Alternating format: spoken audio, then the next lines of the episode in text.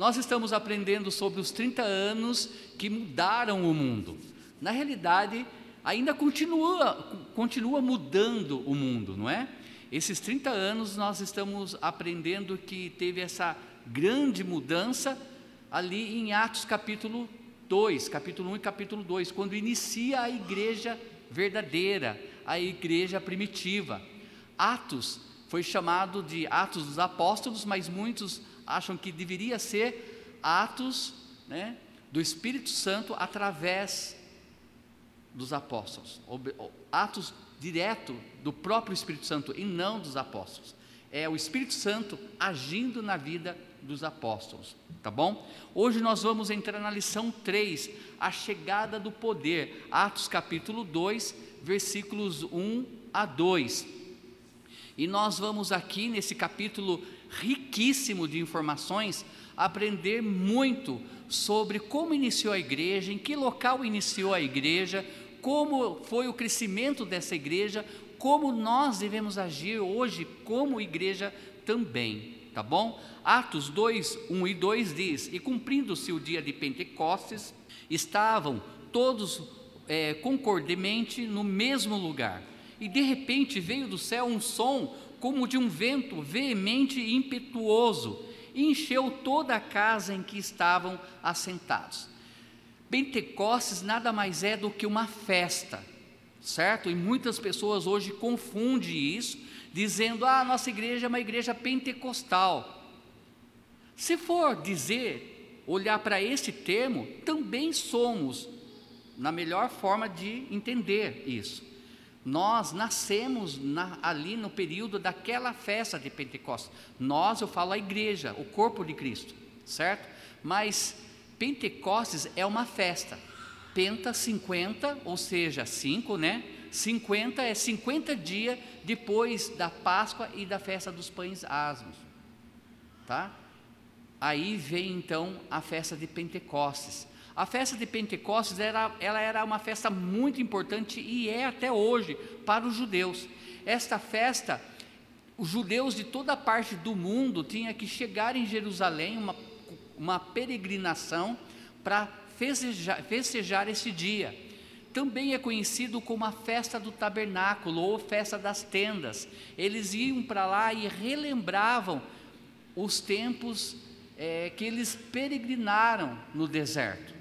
Então a ideia de tendas, tabernáculo, é porque no período que eles estavam ainda no deserto, foi feito então o tabernáculo onde Deus veio habitar entre os homens ali no tabernáculo. E aqui essa festa, eles chegam para essa festa e montam suas tendas, suas barracas em redor do templo que existia ali em Jerusalém, para adorar a Deus e se alegrar, porque era uma, um período de sete dias de festa também. E isso fala em Levítico, nós vamos, nós vamos dar uma olhada. Olha, introdução do nosso estudo. Depois de 50 dias de espera pelo cumprimento da promessa, qual é essa promessa? Promessa que viria o Espírito Santo, certo? Jesus Cristo, antes de ir para o céu, ele pediu para que os seus permanecessem ali por pouco tempo, porque iria se cumprir então a promessa que ele iria para o céu, mas viria o Consolador, o Espírito Santo. Olha, então, depois de 50 dias de espera pelo cumprimento da promessa, que diz: E eis que sobre vós envio a promessa de meu Pai, ficai, porém, na cidade de Jerusalém, até que do alto sejais revestidos de poder. Lucas capítulo 24, 49. É interessante aqui, porque Lucas capítulo 24, nós vamos descobrir qual é a cidade que foi a ascensão de Cristo. Qual foi a cidade que Jesus Cristo subiu aos céus? Alguém sem olhar quer tentar responder? Corre com o microfone para os de casa ouvirem, tá? Alguém quer responder? Nós estamos tendo live? Alguém? Pastor Benjamin, então manda para ele, para ele responder para nós. Qual é a cidade que Jesus Cristo foi para o céu? Agora pressão, e eu nem sei se eu estou certo. É Betânia? Exato. Certa resposta. Betânia. Só que depois é em Betânia que desceu o Espírito Santo? Foi em Betânia, Jesus foi para o céu, e aí foi em Betânia que desceu o Espírito Santo? Sim ou não? Não. Foi na cidade de Jeru e termina com Zalém. Certo? Jerusalém. E nós vamos entender se era uma casa, se era uma sala do templo, se era o templo, para ver legalzinho, tá bom? Entender melhor. Bom, olha, aconteceu então a descida do Espírito Santo para a igreja. O Pentecostes vinha de 50 dias depois da Páscoa, fechando a semana das semanas, a semana das semanas, após a oferta do molho, dos molhos colhidos durante a festa dos pães asmos. Então havia aquela festa de pães asmos lá no Antigo Testamento. Durante aquele tempo da festa, então, né, era colhido a, do fruto da terra e depois disso, então, vinha a Páscoa e depois da Páscoa começava o Pentecostes.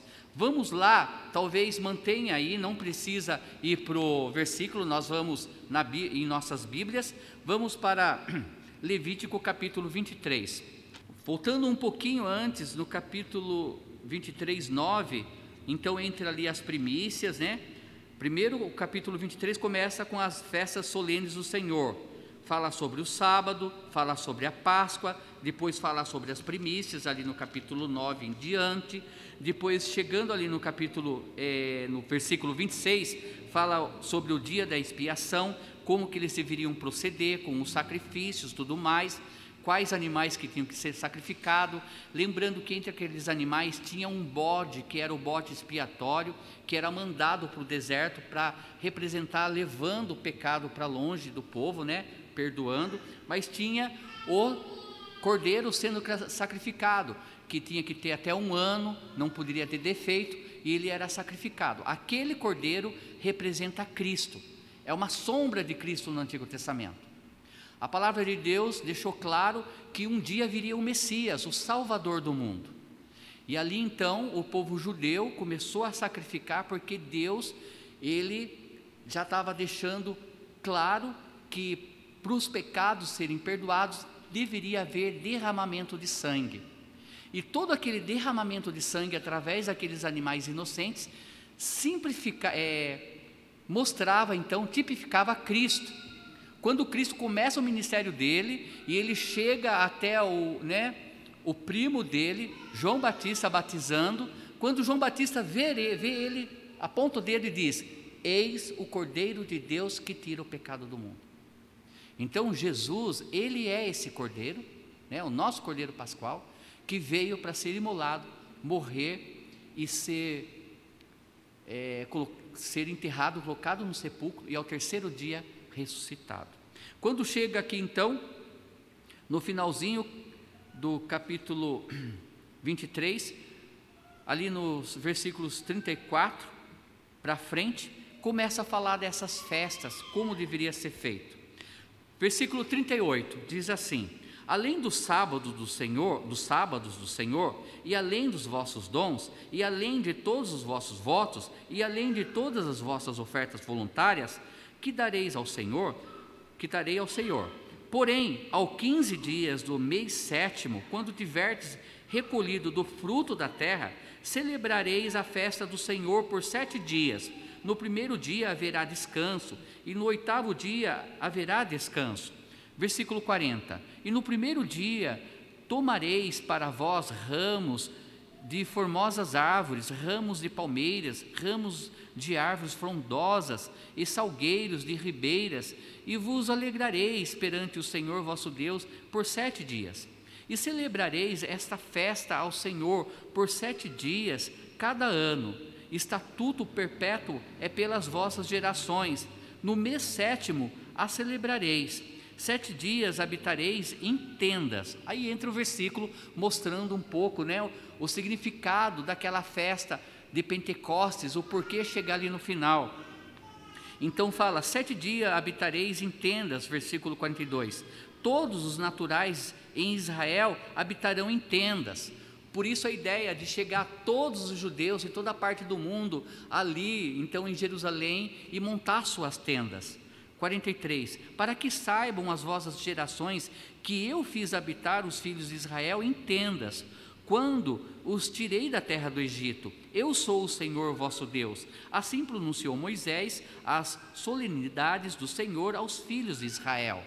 Então, nós sabemos que Pentecostes, quando, né, depois de 50 dias, vem essa festa importante, que também é conhecida como a festa das colheitas, ou da colheita, ou a festa das tendas do tabernáculo, que era o tempo deles se alegrarem pelos frutos colhidos da terra.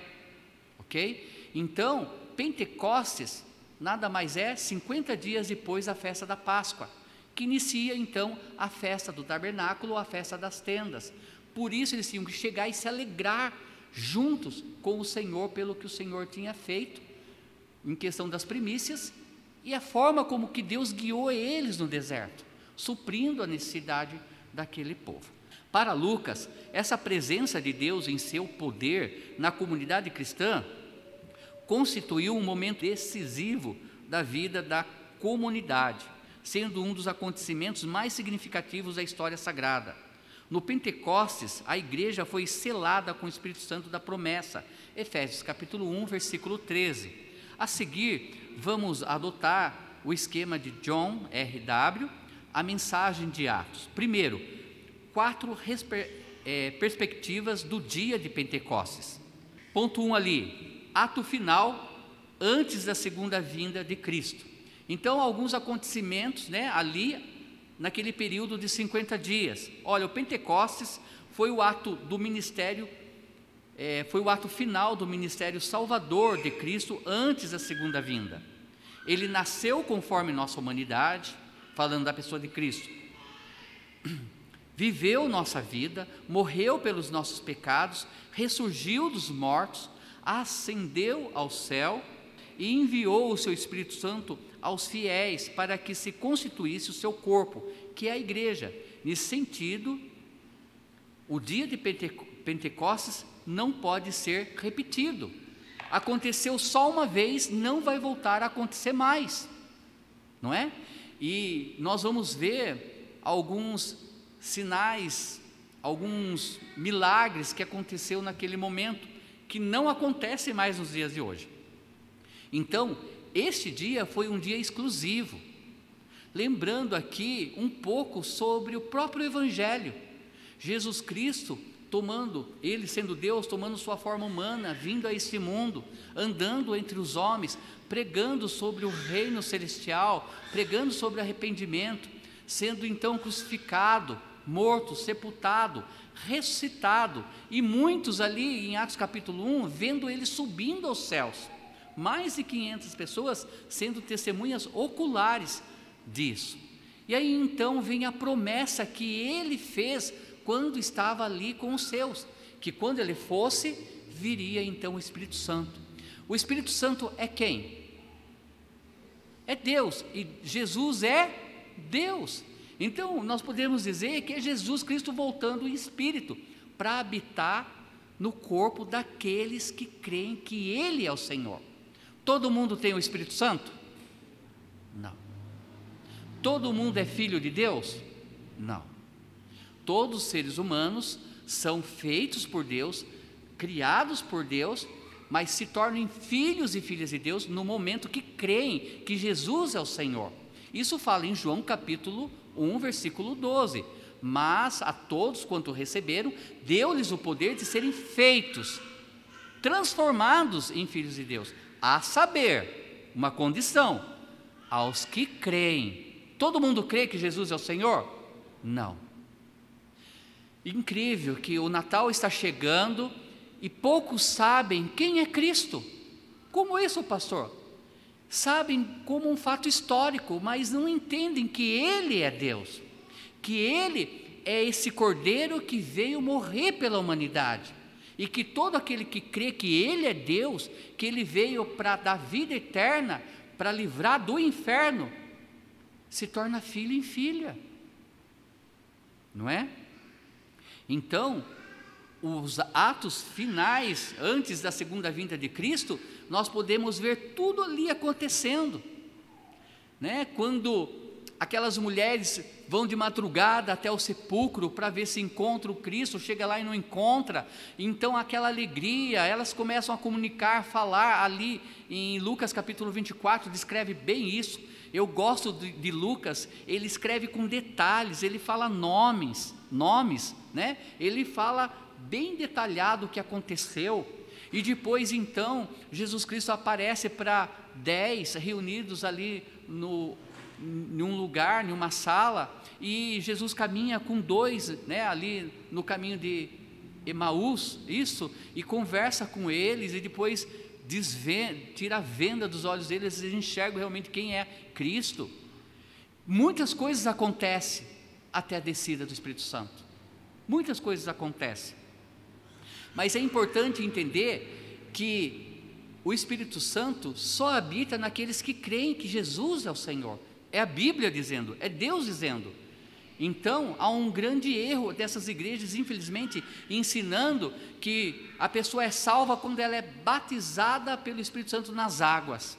Não. Há três tipos de batismo, eu tenho ensinado isso na classe dos novos membros. O batismo do arrependimento, que é o batismo que cremos nas águas, iniciado por João Batista. O batismo do Espírito Santo, que é quando você crê que Jesus é o Senhor e Salvador e Ele habita em você. E tem um outro batismo também que eu vou falar um pouco mais para frente, que é o batismo em Cristo Jesus. E nós vamos entender um pouco melhor lá na frente. Mas aqui inicia a igreja. Inicia a Igreja Batista Vitória, é verdade? Atos 2 inicia a Igreja Batista Vitória? Atos 2 inicia a Igreja Católica? Atos 2 inicia a Assembleia de Deus? Não, porque a verdadeira igreja não tem placa. A verdadeira igreja não é um prédio com uma placa lá na frente, não é uma denominação. A verdadeira igreja são aqueles que aceitam a Cristo como Senhor Salvador. Amém? Nós nos tornamos templo do Espírito Santo. E uma vez reunidos, somos chamados de igreja. De igreja.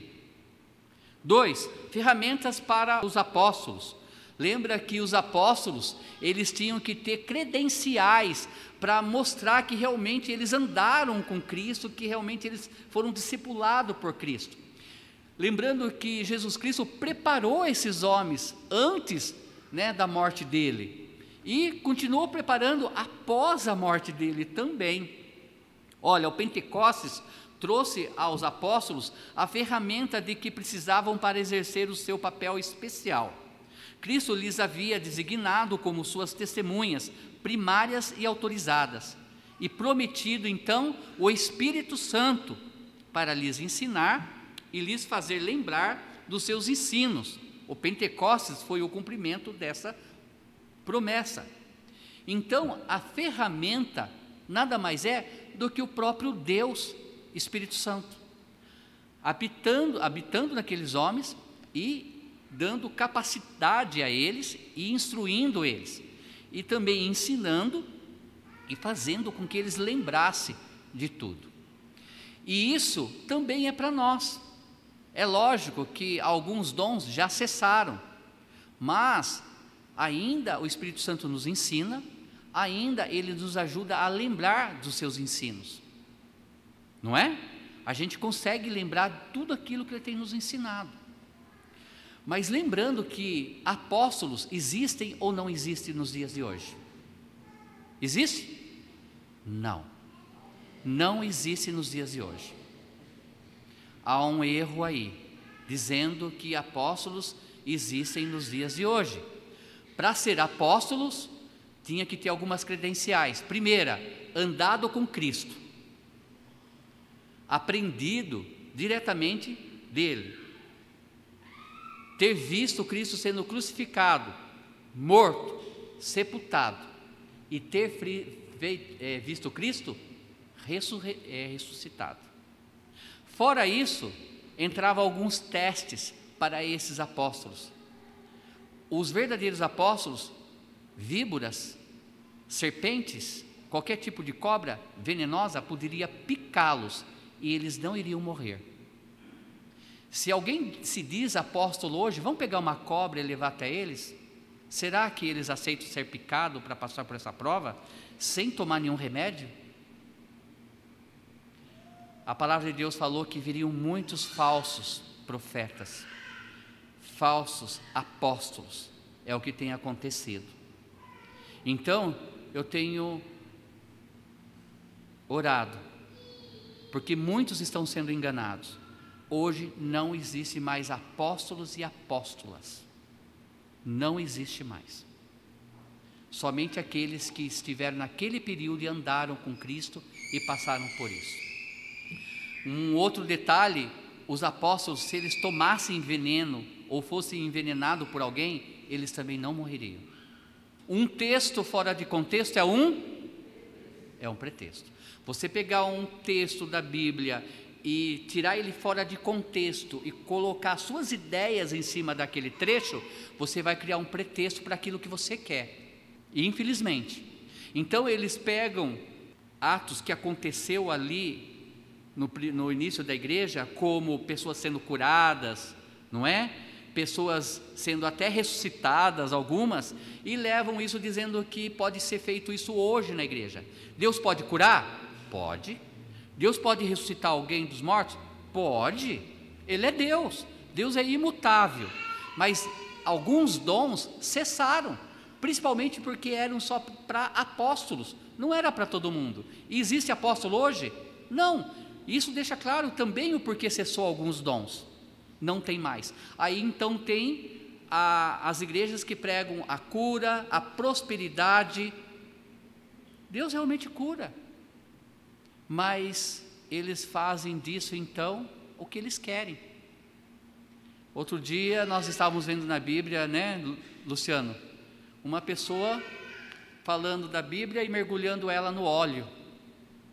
E falando que aquele óleo estava então sendo encharcado, porque estava a Bíblia estava soltando todas as promessas dentro daquele óleo. Todas as promessas que você vai ficar rico, que vai melhorar seu casamento, que você vai ser curado. Todas as promessas de Deus estão sendo mergulhadas naquele óleo. Aí eles estavam vendendo o vidrinho daquele óleo. Mentira. Mentira. Judiação porque perdeu uma Bíblia, né? Ou várias Bíblias, que é a palavra de Deus. Mentira. E muitas pessoas caem, não falando da sua fé. Amém que as pessoas têm fé, mas como muitas vezes nós depositamos fé em algo que é irreal, que não existe, que a Bíblia não diz mais sobre isso. Então temos que cuidar com isso. Mas que Deus cura, cura. Ele é imutável, ele é Deus. Amém? Mas um texto fora de contexto é um pretexto. Amados, é fácil eu chegar aqui e falar assim: hoje eu sei, Deus está falando comigo e tem alguém aqui que está tendo problema no casamento, e é sério. E você tem sofrido muitas dores de cabeça por causa disso. Muitas dores de cabeça. E eu tenho certeza, convicção, que você está tendo problemas no casamento, isso está afetando a sua vida emocional, sua saúde, está tendo dor de cabeça e a tua família está atrapalhada, está, você está perdendo ela. São problemas que muitos têm. É fácil. Fora aqueles que pegam o Face, que já apareceu aqui, usando o Face, que algum, alguém fala, oh, pastor, ore, porque eu vou levar tal visitante. Entra lá no Face.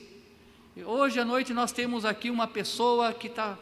Porque o Face muitas vezes a pessoa escancara a vida lá, não é? Temos que cuidar com isso. Cuidado. A palavra de Deus ela tem que ser pregada do jeito que ela é, e ela não fala sobre isso. Quando a Bíblia fala sobre dinheiro, ela fala sobre dízimos e ofertas. Dízimo, Deus ele é tão justo que o dízimo nada mais é do que 10% do que lhe vem à mão. Porque seria injusto Deus lançar um valor, sendo que uns ganham mais e outros ganham ganha menos. Não é? E oferta é aquilo que dá no coração. Mas nunca Deus falou, você tem que trazer mil reais e depositar aqui que a sua vida vai melhorar. falsos apóstolos, falsos pregadores. Cada um vai ter o seu canto reservado. Terceiro, vamos falar sobre a nova era do Espírito Santo. Olha, o Pentecostes inaugurou então a nova era do Espírito Santo. Embora a sua vinda tenha sido um acontecimento histórico e único e sem repetição, todo o povo de Deus pode agora sempre e em qualquer lugar beneficiar-se do ministério do Espírito Santo. Lembra que Deus é um Deus de ordem, um Deus organizado. Nós podemos ver também que Deus, ele criou dispensações, não é? Nós, antes do, de Pentecostes, então era a dispensação da, da, da lei. E depois disso entra qual dispensação? Da graça, a época da igreja. É uma nova era. As coisas mudaram, não como agia no Antigo Testamento. Quando Jesus Cristo ele morre naquela cruz, a palavra de Deus diz que o véu do templo se rasga de cima para baixo. E aquele véu ele era alto, ele era espesso. Não era qualquer pessoa que ia subir lá e ia rasgar de cima para baixo. Ali já é, deixa claro que quem rasgou aquele véu foi Deus. Lembrando que ali no templo tinha o santo lugar e o santíssimo lugar. E esse santíssimo lugar, entre um e outro, separava com esse véu. Quando Cristo morre, ele abre, ele dá acesso, então, para todo aquele que crê nele, entrar na presença de Deus. Não precisamos mais sacrificar animais. Amém? Para chegar na presença de Deus. Jesus foi o cordeiro que morreu pela humanidade. Ele abriu o acesso. Hoje nós podemos chegar diante de Deus, orar, falar com Ele e pedir a Ele e também né, jogar todas as nossas dores diante dos pés de Cristo. Não precisamos de chegar para alguém e falar assim: você tem um tempo para eu poder confessar os meus pecados para você? Há um só intercessor entre Deus e os homens, que é Jesus Cristo, o homem, o Deus homem. Nós não precisamos de algo fechado e chegar e falar assim: olha, eu preciso confessar os meus pecados para você, eu fiz isso, eu fiz aquilo. Por quê? Porque o véu foi rasgado. Hoje nós temos acesso direto a Deus, diz a palavra de Deus. Amém? Importante isso. Tudo mudou com a dispensação da graça, com a chegada do Espírito Santo. A própria palavra, graça. A graça de Deus é uma graça que nós não merecemos, mas Ele dá porque Ele é Deus, Ele nos ama. É imerecível, né? nós não merecemos essa graça, mas Ele nos dá. Ele nos dá. Quatro, primeiro reavivamento. O Pentecostes tem sido chamado o primeiro reavivamento, empregando-se o termo para descrever uma daquelas visitações de Deus é, completamente é, atípicas. É bem possível que não só os fenômenos é, físicos, deixa eu chegar lá, saiu aqui, Atos 2:2 que diz: "E de repente veio do céu um som como de um vento veemente e impetuoso, e encheu toda a casa em que estavam assentados." Né? Ali, olha, é bem possível que não só os é, fenômenos físicos, mas também a profunda convicção do pecado, pecado, Atos 2:37, que diz assim: "E ouvindo eles isto, compungiram-se em seu coração e perguntaram a Pedro e aos demais apóstolos: Que faremos, homens irmãos? Então, depois ali, quando o Espírito Santo desce e inicia a igreja, Pedro é um dos que começam a pregar Cristo, a salvação, e muitos homens se arrependem. Então, olha, não é apenas os fenômenos físicos, mas também a profunda convicção do pecado, os três mil conversos e o sentido do temor que se espalhou também tenham sido sinais de é, que também tenham sido sinais de reavivamento. Um reavivamento aqui nos dias de hoje, nós não precisamos do primeiro, que seria fenômenos. Não há necessidade, mas nós precisamos para ter um reavivamento hoje nos nossos dias, o segundo, o segundo item, que é um coração compungido, arrependimento. Para uma igreja realmente ser reavivada, ser fortalecida, ela precisa ser uma igreja com um coração que se arrepende, um coração compungido, um coração que diz: Senhor, eu pequei contra ti, contra ti somente eu pequei. Como eu sempre falo, a vida de Davi, um exemplo para todos nós. Um homem segundo o coração de Deus, por quê? Porque ele tinha esse coração, um coração de arrependimento, um coração compungido. Irmãos, um verdadeiro avivamento começa assim, quando a igreja se arrepende e busca a presença de Deus. Por quê? Santo, santo, santo é o Senhor. Ele diz em 1 Pedro 1,16: Sede santos, porque eu sou santo. E, a, e não há santidade para aqueles que são salvos se não houver arrependimento, um coração compungido diariamente. Amém? Então nós temos que buscar ter esse coração como igreja. Eu sempre tenho algumas igrejas como exemplo. Eu sempre cito a igreja de Salém, lá em Pinhais, do pastor Samuel Pereira.